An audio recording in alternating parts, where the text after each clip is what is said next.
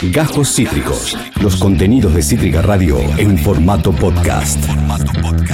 Amigos, amigas, amigues, continúa Demencia Temporal, este programa que hemos dado a llamar Demencia Temporal en el aire de Demencia Temporal por la pantalla de Demencia Temporal. Estamos Esteban Chacho, Julio Otero, Juan Cabotti y es el momento de eh, sentir ese aroma a pochoclos, es el momento de adentrarnos en las butacas, en los salones, en las salas, en los solos, en los oros. Bienvenido Nacho Breso a Demencia Temporal. ¿Cómo estás, querido amigo? ¿Cómo les va? Hola. ¿Cómo andan? Hola Nacho, estás más blureado. No los estoy viendo, de hecho, yo. Estás más blureado que, mm, que Teta en Instagram. No, pero no Ah. está pegado, está como con una capa. Este, Estás como Me brillante. saco, me saco la capa, si quieren. Miren, me saco la capa. Eh, A ver. más blureado que teta en Instagram me parece una frase hermosa. Una frase hermosa. Ah, no, creo que directamente tengo sucia la cámara. Es eso, es un paño, un, po- un poquito de, de, su- de suciedad en la cámara. creo que es eso. Creo que es eso. Bueno, ¿cómo andan? Hola. Muy bien, Bien. Nacho. Bueno. Che, no te veo, te vi, pero te escucho, así que nada. No, no, está- estamos medio trabadelis, pero, pero, pero latente, estamos aquí. No nos, no, no- Muy bien, muy bien. Bueno, eh, hoy les traje un- una temática, una serie de películas que a mí me gustan mucho, que me imagino que a vos te vi también, que me imagino que a vos Juan en parte, y me imagino Juli que vas a tener que remarla. Opa. Eh, pero pará, me puse un conejo en la cabeza. Te queda muy bello. Gracias. Así que entre mi conejo y yo haremos lo que podamos. Vamos a hablar de un género directamente, un género que no hemos tocado hasta ahora en las más de 115 películas que eh, hemos revisado desde nuestro comienzo. ¡Pense! Las conté recién mientras escuchábamos a Madonna. Hermoso. Eh, vamos a habber de ciencia ficción. Me encanta, Pero- te cagué. Te Ah, me cagué. recaga. Pero vamos a hablar de, de- de mucho.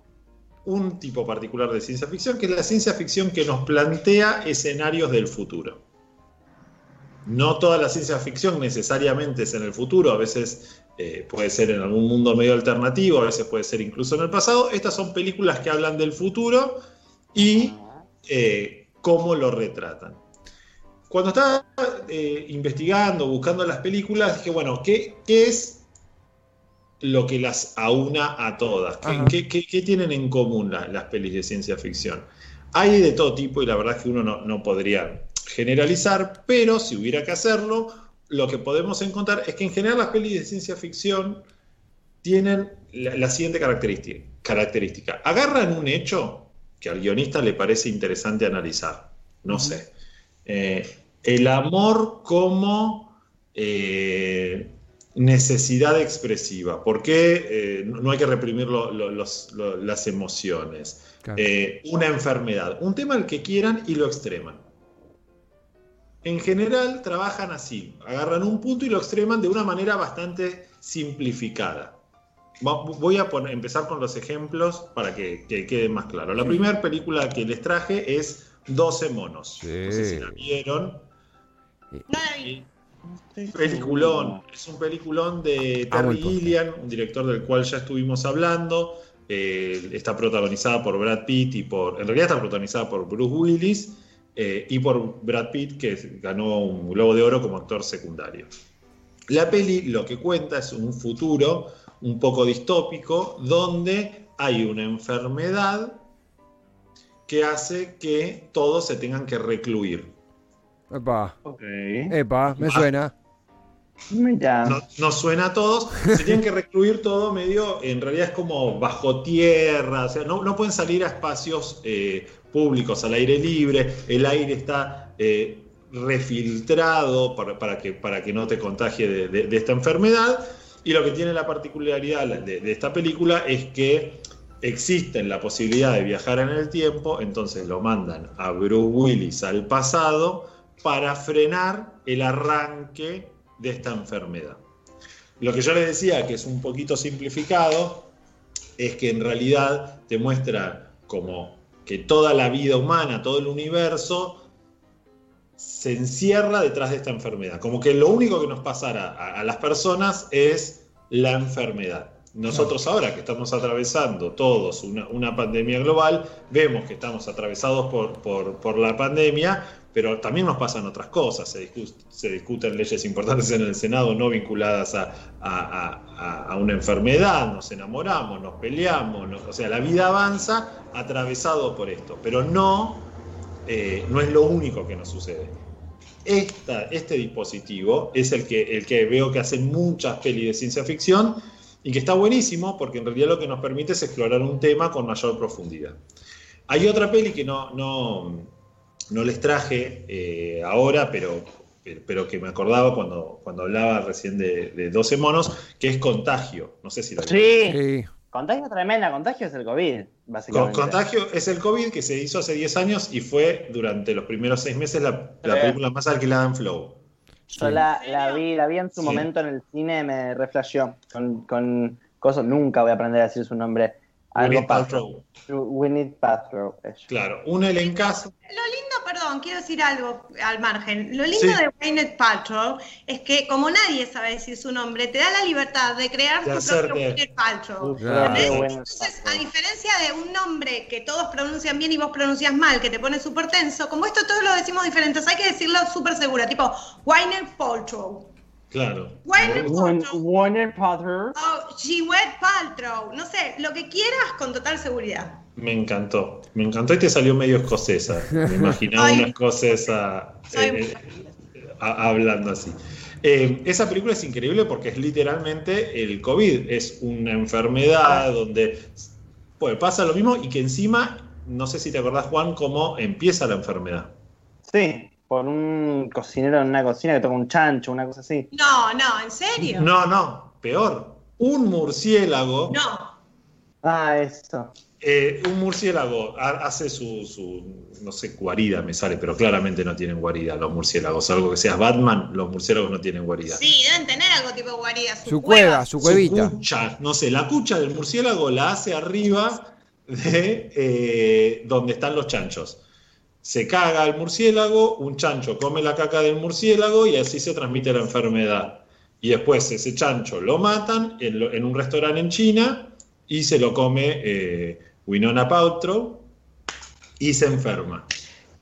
Tremendo. Y ahí se empieza toda la enfermedad. Eh, es muy fuerte la película esa. Che, además de Wynonna Paltrow, eh, actúa Kate Winslet.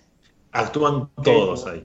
Sí, Porque sí, todos tienen personajes muy, muy pequeños, porque como es eh, una pandemia, lo que te hacen es mostrar lo que pasa en Inglaterra, lo que pasa en Estados Unidos. Actúa Matt Damon, actúa Jude Law, eh, hay miles, hay miles. Es, Che, y yo como que no la voy a ver ni en pedo porque no quiero ver No. nada de pandemias ni cuarentenas. Ay, a mí me ¿Cómo termina? Nos morimos todos, ¿no? no encuentran la cura. Eh, el- en realidad el chiste O es que... sea, ¿cómo nos va a ir con las vacunas? Ya que es totalmente predictoria, que digan Claro. No, se curan, se curan. Encuentran la vacuna, pero en realidad el, el cuento de la película es todo el tiempo buscando a el paciente cero. Y el Mm. paciente cero es Winnie Paltrow y en la última escena te muestran cómo es que ella se enferma. Sí, sí, sí, sí. E- Ese es el cuento en realidad de la película. Pero no la quise traer porque me parecía muy, eh, nada, lo que nos está pasando, así que les recomiendo 12 monos, que además tiene toda la belleza de, de la estética de Terry Gilliam, que es muy particular, es muy personal, y a mí me... Monty me encanta. Python, ¿verdad? Eh, Un ex Monty Python, Claro. exactamente. La segunda peli que les traje es una peli que visualmente Sí, es una ah, te rompe la Sí. cabeza en 25.000 partes, que es Blade Runner. sí, sí. Blade Runner es una peli que es de- La vimos juntos con Juan, ¿o no? Sí, justo el otro día hablé de Blade. Runner un montón. la Sí, 1 o la eh, 2. A uno. la- Esperemos que pase el Pasó. 143. Pará, pará. Acá. Uy, se me fue, se me fue, se me fue. Se me fue. Espero el próximo. Eh, Blade Runner es una película que es del 82. A mí me rompe la cabeza eso, que en el 82 pudieran visualmente crear algo tan hermoso con una música que es increíble, muy ochentosa con esos sintetizadores eh, de Vangelis, Vangelis, Vangelis, no sé cómo Vangelis. se, se pronuncia, Vangelis, que es muy, muy, muy de una época. Y acá lo que explora esta película es la, el alcance de la inteligencia artificial. En realidad, el término ciencia ficción está, es una mala traducción. O sea, el término es science fiction, que es cuando empieza, que la traducción, si uno lo tradujera bien, sería una ficción científica. Entonces, por eso es que buscan todo el tiempo extremar cuestiones de las ciencias, de las ciencias tecnológicas como en, como en este caso, o de las ciencias sociales, que va a ser el, ejemplo de la última eh, película que, traemos. Pero bueno, acá está eh, Blade Runner, que es increíble, con, un Harrison Ford muy joven, eh, muy fachero y muy inexpresivo en, esta película, pero que le viene bárbaro para, para lo que tiene que construir porque el juego que tiene la película todo el tiempo es que no sabemos si él es o no es un replicante, que era la manera en la que le decían ellos a estos robots hiperhumanizados. Él no sabe esto de sí mismo y al mismo tiempo él es un detective que está buscando replicantes por, por toda la ciudad. Nacho, una consulta, porque mencionaste esto que me parece apasionante, que es el dispositivo de la película de ciencia ficción, que es, corregime si lo, si lo interpreté bien, elastizar un factor pausando toda la subjetividad que lo rodea y centrándonos en eh, si esta persona es quien dice ser, en el caso anterior, eh, la cura a través de un viaje en el tiempo. ¿Esto se, replica, es un, es un, patrón o es algo que está en algunas películas de ciencia ficción, según tu, óptica mucho más entrenada que la mía? Está, yo lo encuentro en algunas, pero en realidad es, eh, es lo que pasa, por ejemplo, donde se ve clara, re claro esto, es en Black Mirror. Black Mirror, no sé si, si lo vieron, la serie de, Netflix, una serie inglesa, y que siempre juegan con lo mismo. Extremo una idea y veo cómo sería el mundo si esta idea eh, fuese posible. Hay un elemento en toda ciencia ficción que no es real en un punto. Claro. Que no forma parte del mundo que conocemos. Y por eso a mí me gusta, porque lo que hace, que es lo que yo siento del teatro, o sea, lejos de parecerme lejana me parece re, red por el lado que a mí me gusta, porque lo que hace es al extrañarte de la realidad, para mí es más real. De por ejemplo, Black Mirror, todo lo que muestra es más real que una serie realista. Cuando habla de las redes sociales, es, podés entender más lo que nos hacen las personas el, con el dispositivo irreal que plantea, no, no, no verídico, digamos, no verosímil que plantea la serie, porque te está mostrando cosas que, aún no sucedieron, eh, pero la consecuencia que muestra la psiquis está mejor mostrada ahí que en una cosa realista, porque nosotros vemos cómo somos las personas con los, con los celulares desde una óptica realista y nos parece normal y no entendemos la gravedad. En cambio, moves una cosita y decís, apa, no te olvides que yo escribí una obra de ciencia ficción. ¿Cuál? Don't forget about la nube. la nube. Ah, bueno, bueno. Bueno, una falta de respeto. En la nube, la nube. No era tan cercano en ese momento. Es cierto, en la nube em, los muertos eh, seguían unidos a la arroba. Yo no había visto Black Mirror nunca, ni, ni, ni veía mucha ciencia ficción. Ahí me di cuenta que me gustaba. En la obra los muertos seguían unidos a la arroba, Em, después de la muerte. Entonces, cuando un humano los arrobaba, ellos les llegaba la notificación en el cielo. Y estaban condenados a leer lo que los humanos decían de sí mismos por toda la eternidad. Hasta que, por pero no tenían wifi, hasta que por un, en un punto de giro, por un error, por la muerte de un millennial y qué sé yo, tenían 10 minutos de wifi y tenían que decidir si darse de baja de las redes sociales. O sea, la única manera de zafar de eso era no tener redes sociales. Claro. ¿Entendés? Entonces tenían la oportunidad de darse de baja de la serie y de las redes y terminar con esa pesadilla, pero a la vez querían terminar con esa pesadilla. De eso se trataba la obra. Y los protagonistas eran tres muertos. Ah, me re restrenala. Sí, restrenala ya. Es un obrón. Restrená eso ya. no, y las actuaciones lo mejor de la hora. No, les paso el video. Lo voy a subir a YouTube un día de esto. Tengo un video re lindo que filmaron de la televisión española. Me encanta. La verdad que subirlo ya. Juli, Juli hablaba recién de las consecuencias de, la mente, de la psiquis. Eh, y esta peli, me imagino que te gusta mucho, Juli. La, elegí pensando en vos, que es Eterno Resplandor de una mente. No, no, no. Nos ponemos de pie. No puedo llegar a decir saludar a la bandera Podría llegar a decir, podría llegar a decir que es mi, de mis películas favoritas. Sí, Está en el top, top 4 de películas favoritas. sí, coincido totalmente. Está ¿Qué ahí con película? la novicia, está ahí con todo. Contala, contala vos, Juan, que siendo Ay, tu peli no, favorita. no, no, no, no me siento, no me siento. Juli, Juli la va a contar mejor. Eh, no, la, la película para mí va a un punto de, de la necesidad. Acá tenemos la gente detrás de cámaras y detrás de micrófonos de la radio también muy fanática. Va a un punto de la necesidad del ser humano enamorado y, y con el corazón roto, que es borrar de la mente los recuerdos. ¿Qué pasaría si, que es la base de la ciencia ficción, qué pasaría si pudiéramos borrar de nuestra mente los recuerdos? Eh, entonces ya con esa premisa eh, no podés no estar adentro de la película, pero después tiene un montón de cosas más que hacen que no puedas estar adentro, no estar adentro. Las actuaciones, Jim Carrey, lo mejor que hizo. No, no sé si hizo otra cosa Sí. tan buena como Es eso. hermoso lo que hace. El Es mundo de. Andy. Eh, a mí me, me- me gusta mucho, paréntesis, Jim Carrey en, en Truman Show, pero porque yo me comí la película de que él en Truman Show actúa horrible porque es un niño criado por malos actores. Entonces la única forma que se sabe expresar es actuando mal. Entonces Sí, a mí sí, me televisivamente. encanta. Claro, a mí su actuación me encanta. Totalmente. si, si existiera un Truman Show sería así, un mal actor. Pero acá lo que, lo que hace él es, es hermoso, ella es de mis actrices favoritas. Y está tu novio. que- ¿eh? Y está tu novio también. Y está mi, mi marido. Ah, marido ya. Sí, sí, sí, nos casamos en, eh, hace tres años en Nueva York. Eh, Mark Ruffalo. Exactamente. Y, em, pero lo que quiero decir es que la, la premisa, las actuaciones, el guion, cómo va y viene, que te, te mantiene así, y la, la dirección de arte, la fotografía. Bellísima la No sé, fotografía. No sé qué La, decir. la película es increíble, es una, una película muy emotiva, muy romántica. Eh, y no tengo nada más para decir que todo lo que dijo Juli. Y muy triste, y muy triste. eh, y aparece este elemento que, que- que- que decía Juli, que es la ciencia ficción, en realidad lo que hace es disfrazar la magia. Con lenguaje técnico sofisticado, ¡pum! Te hago olvidar todo. Pero en realidad como una máquina que no sé cuánto. eh, después vamos a hablar de, bueno, no voy a adelantarme, pero en otra película que vamos a, a nombrar ahora en unos minutos, esto se ve clarísimo, clarísimo, clarísimo.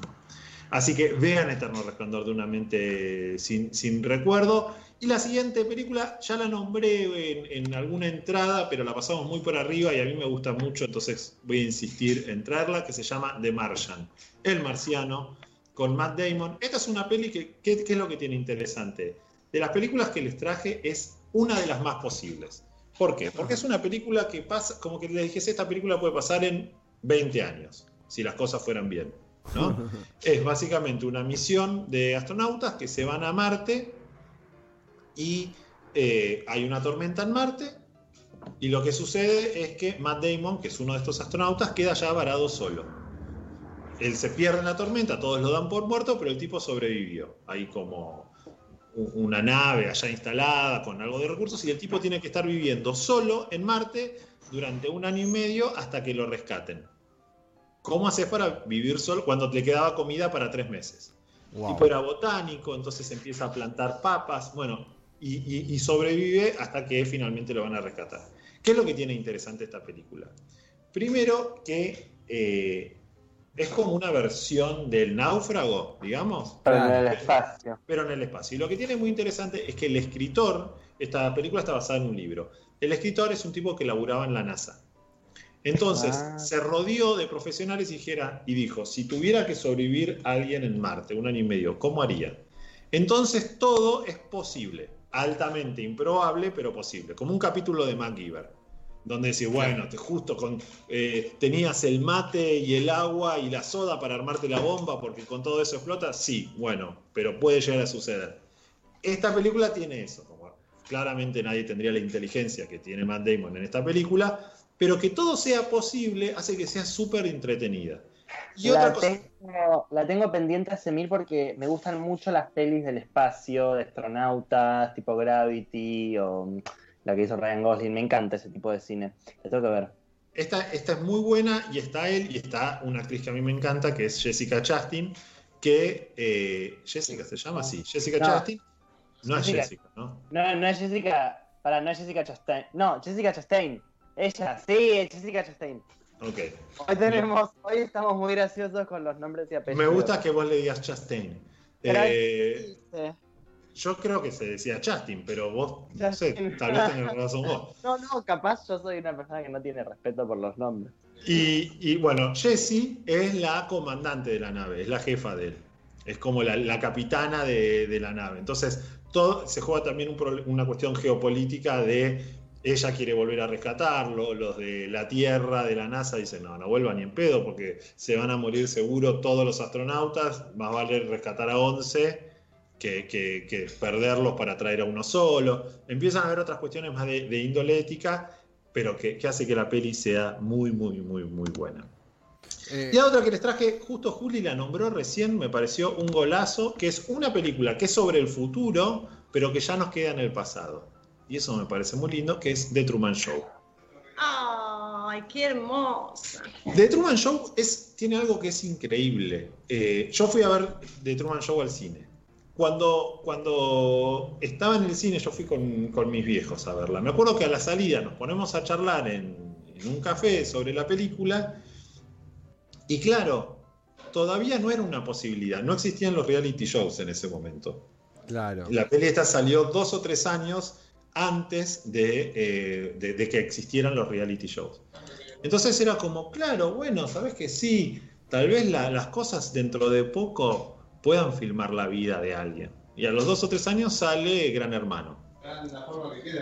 Entonces, eso es lo, interesante de la propuesta de esta película, que realmente se adelantó a algo que se venía, se adelantó de una manera, como decía Julia antes, irreal. O sea, en la película los estudios en los cuales se, filmaba The Truman Show eran de- del tamaño de la muralla china, se podían ver desde el espacio, jodían con eso. No hizo falta tanto, fue mucho más barato lo que se terminó haciendo.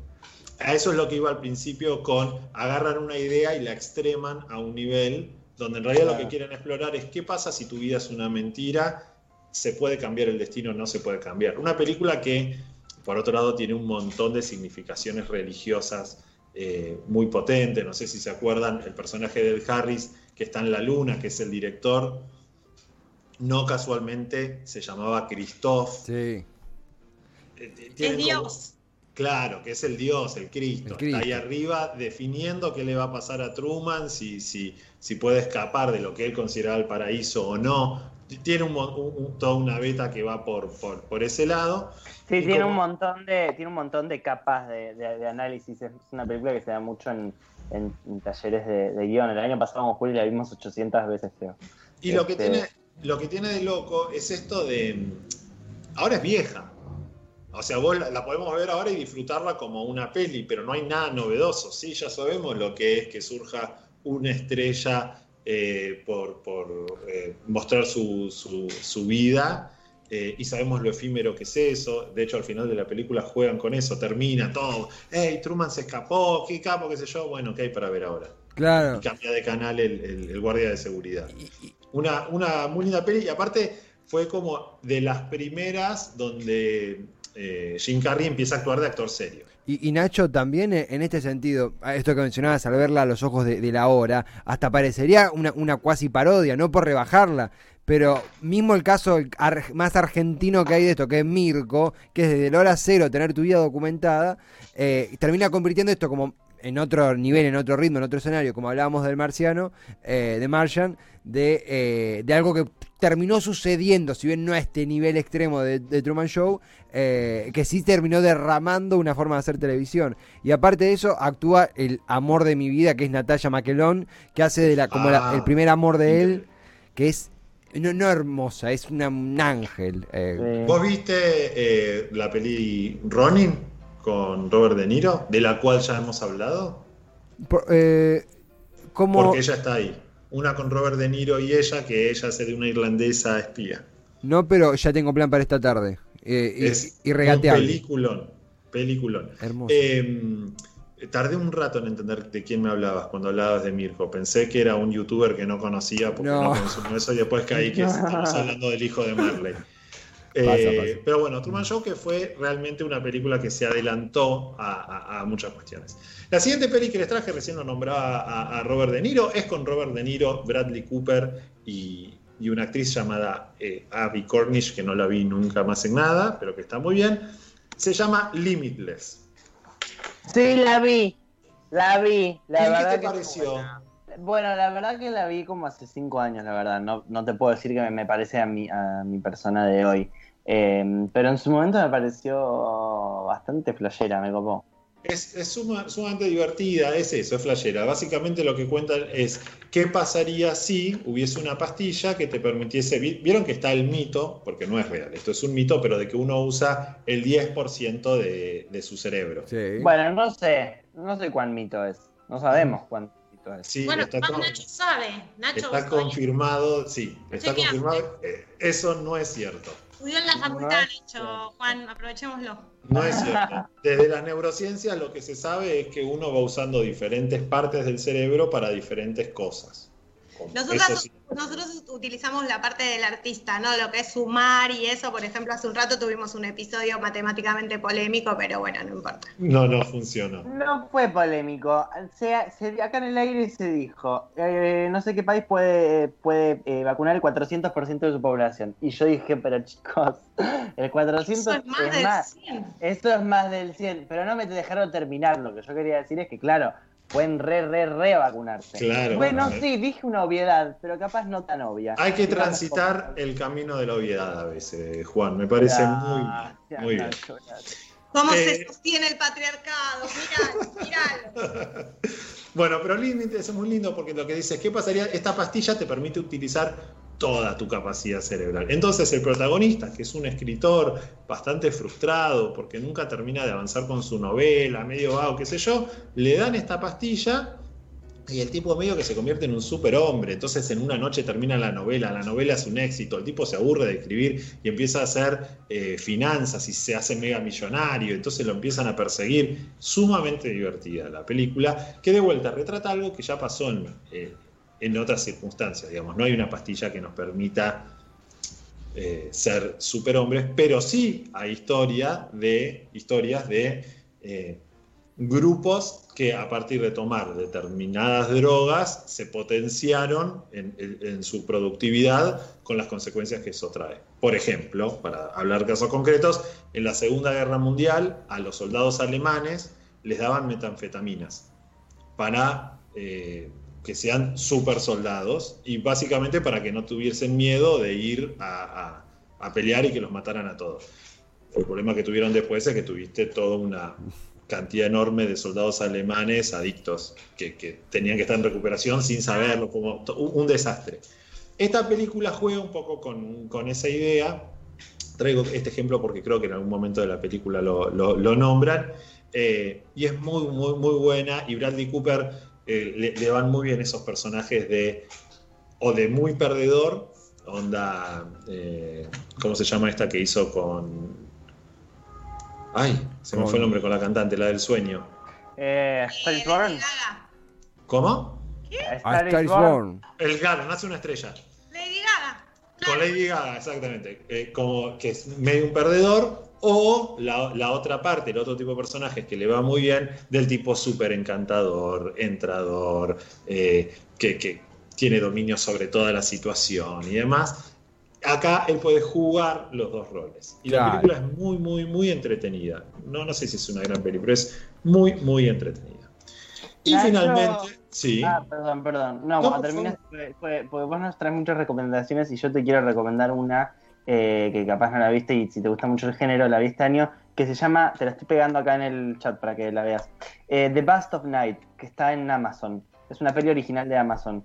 Eh, y es este, en los 80, en un pueblito, unos chicos tienen una radio y empiezan a escuchar unas unas ondas, este, unas frecuencias medio extrañas, medio alien, muy, muy, em, es muy tranquila, es muy minimalista, no tiene muchos golpes así ni, ni artificios, pero es muy linda.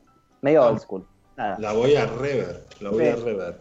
Me queda todavía la de Juli de la semana pasada que me nombró eh, del sexólogo, Epa, Sexópata. es verdad. sexópata. La de Rúfalo. Pero no es la del Rúfalo. Y la última peli que les traje, que si vamos a hablar del futuro, no podemos no hablar de Por esta supuesto. película, una de mis películas favoritas, que es Volver al futuro. En este caso vamos a hablar de la segunda parte, que no creo que sea la mejor, a mí me gusta más la 1, pero la que van al futuro concretamente es la 2, Volver al futuro 2. Donde acá se ve clarísimo esto que, que hablábamos antes, que, que- decía Juli, de aparece, se resuelve algo, se extrema algo que es casi magia, eh, pero bueno, te lo disfrazan, como yo decía, con algo científico, ¿no? Por ejemplo, ¿ustedes se acuerdan por qué, o sea, qué inventaba el Doc Brown que le permitía a, a Marty viajar al futuro y al pasado? Un auto. un auto, que era un DeLorean. Un Y DeLorean. lo que tenía adentro del DeLorean era una máquina especial que le permitía viajar al futuro. ¿Qué era esa máquina especial? El condensador de flujo. ¿Qué es el condensador de flujo? Porque, no sé, suena a toallita condensador de flujo. Claro. Lo único que uno podría pensar con eso, pero bueno, es esto que se inventaron para justificar que Marty podía viajar al futuro y al pasado. La película es hermosa, es increíble, y acá parten también. Quisieron armar un tema para volver al futuro, que era, yo me llevaría bien con mis viejos cuando tenían mi edad. Hermoso. Esa es la pregunta que, que- que se hicieron los autores. Quisieron decir, y a partir de esa pregunta, dice, bueno, ¿cómo son? Bueno, y después veo como invento para juntarlos. En, en la película lo que pasa es que la mamá de, de él no solo que se lleva bien, sino que se enamora de él, y su papá eh, es un loser, entonces el personaje de, de- de Marty McFly tiene que lograr que sus padres se vuelvan a enamorar. Claro, ayornarlo, potenciarlo. Exactamente. Sí. Eh, tiene tres entregas esta película, la segunda es la que le va, al futuro y que sorpresivamente, eh, hay un montón de videos en, en YouTube eh, al respecto, le pegó muchísimas cosas a lo que sería el futuro. Esta película se hizo en el 85 y el futuro para ellos era el 2015. Entonces en el 2015 agarraron, ya nuestro pasado, en el 2015 agarraron y dijeron, bueno, ¿en cuántas cosas acertaron en volver al futuro? Y salvo en los, en los autovoladores y en el skate volador, que eran los inventos más lindos, le pegaron en todo.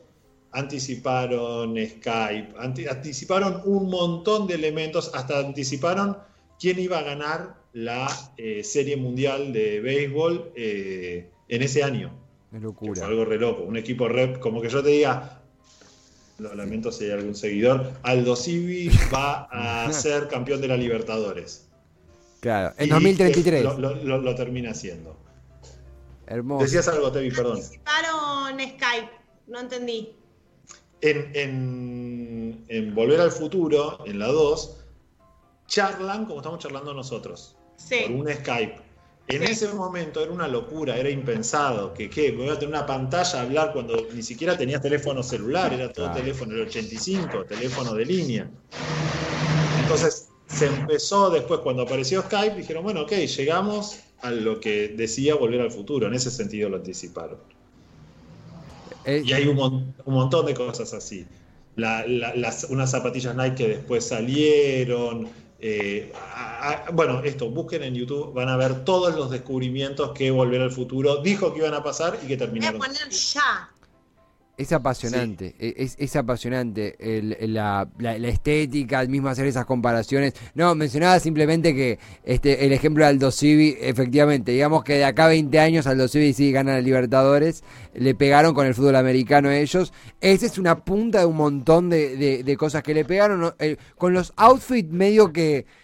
sacando el casco no estaban tan lejos con los No outfits. estaban tan lejos y con cosas tal vez un poco hasta más profundas. En un momento él va a.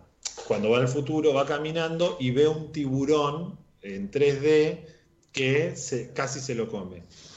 Eh, todo el cine 3D, si bien existía algo en ese momento, después se explotó un montón. Y lo que, lo que en uno de estos videos lo que decían que, que- que anticiparon y que era sumamente interesante, era que las películas iban a tener como 18 continuaciones. Claro.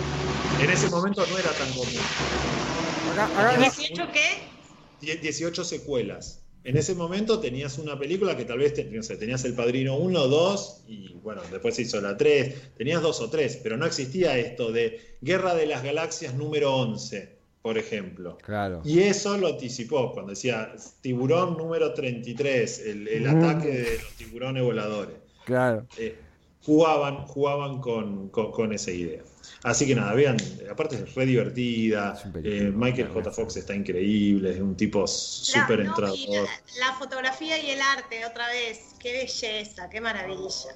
Y cuando aparte vos pensás en el momento en el que se hizo, esa película tiene 35 años. O sea, no, no, no- Claro. no había la- la- la- las capacidades técnicas que, que hay ahora. Y para hablar siempre de algo local, ¿se acuerdan que hace un par de años Christopher Lloyd vino a filmar a Argentina? Sí. Garbarino. Hacía la, la propaganda de Garbarino. Sí. Hermoso. Haciendo del Doc Brown, que fue un golazo de media cancha que, que metió Garbarino. No sé cómo hicieron para conseguir los derechos de volver al futuro. Pero bueno, lo tuvimos al Doc Brown caminando por Belgrano. Y nos queda ahora la eh, película futuristi- futurística, futurista que hizo eh, Meryl Streep, Of nuestra course. reina. Acá Hermosa. se me Hermosa. complicó.